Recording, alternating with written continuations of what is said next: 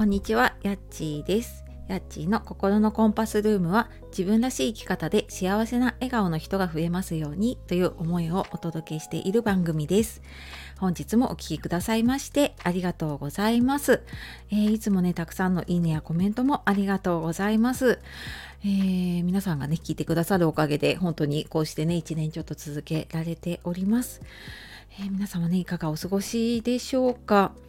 急になんかね冬になってあの着るもの困ったりとかね、うん、あのいろいろね体調ちょっとおかしいなっていう方いると思いますが今日もね暖かくして過ごしていきましょう。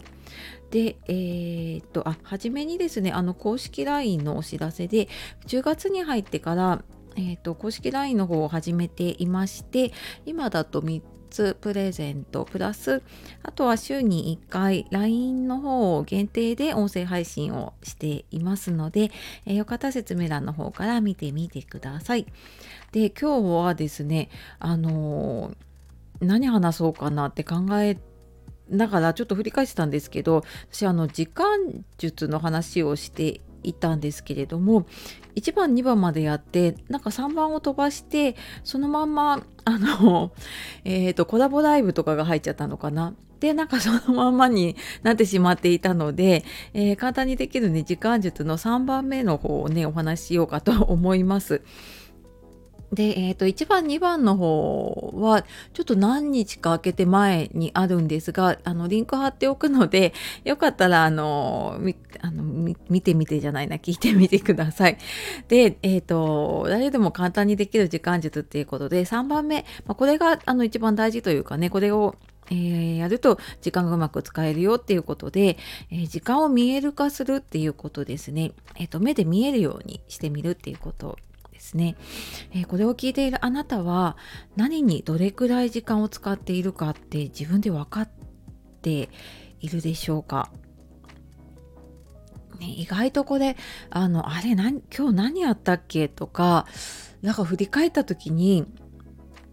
あれなんか何もしないで終わっちゃったなっていう日とかありませんか、まあ私もよくあるんですけどあの特に休みの日ねなんか何もやらないうちに終わっちゃったよっていうなんかそういうこう死と不明時間っていうのかな？なんかお金って気づかないうちにあれなんかなくなってるっていうなんかあれと同じ感覚で時間もやっぱり自分で意識していないとこう何に使ったかわからないね時間が増えちゃうんですよね。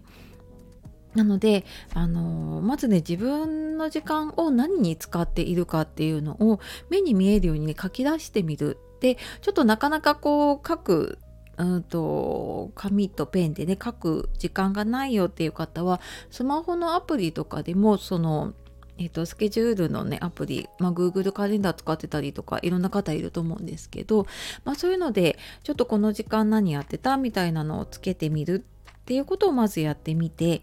で自分がなんかどういう時間使い方をしているのかなっていうのがわからないとじゃああのどういうふうに時間を使えるようになったらいいのかっていうのを結構考えられな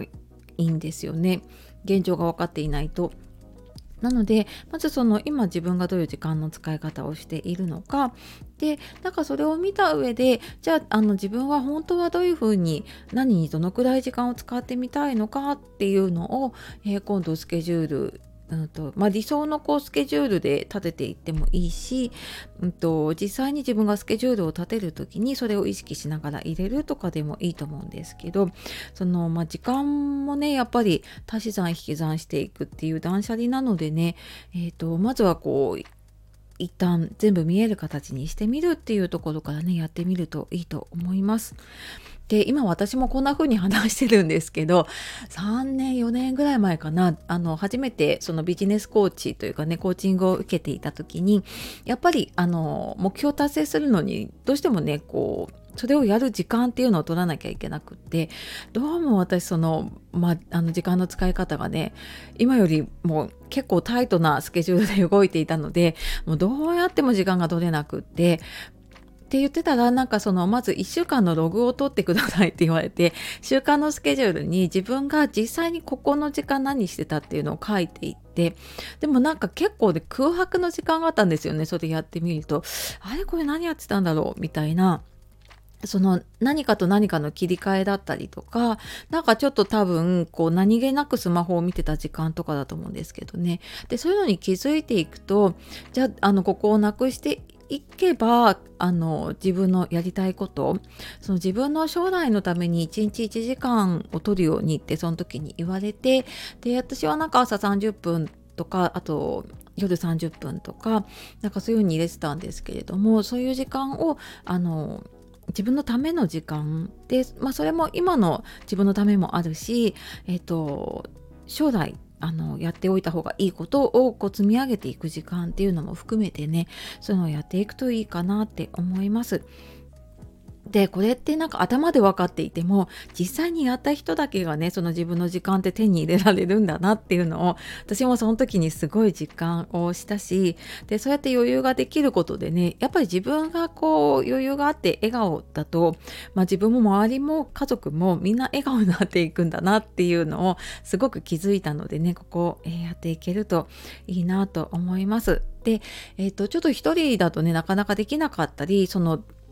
パッと思いついてやっても結局続かないっていうことがあると思うので一度あのちょっと向き合う時間を取るのに、えーとですね、時間の使い方自分のための時間の使い方の講座を今月もやっています。で今週金曜日から、えー、と1週間ぐらいの間にいくつか日程を組んでやっているので、えー、気になる方いたら説明欄の方からちょっと残り少なくなっている日もあるので早めにちょっと見てみて、えー、ポチッとしてみてください。はい。では今日も最後まで聞いてくださいましてありがとうございました。では素敵な一日をお過ごしください。さようなら。またね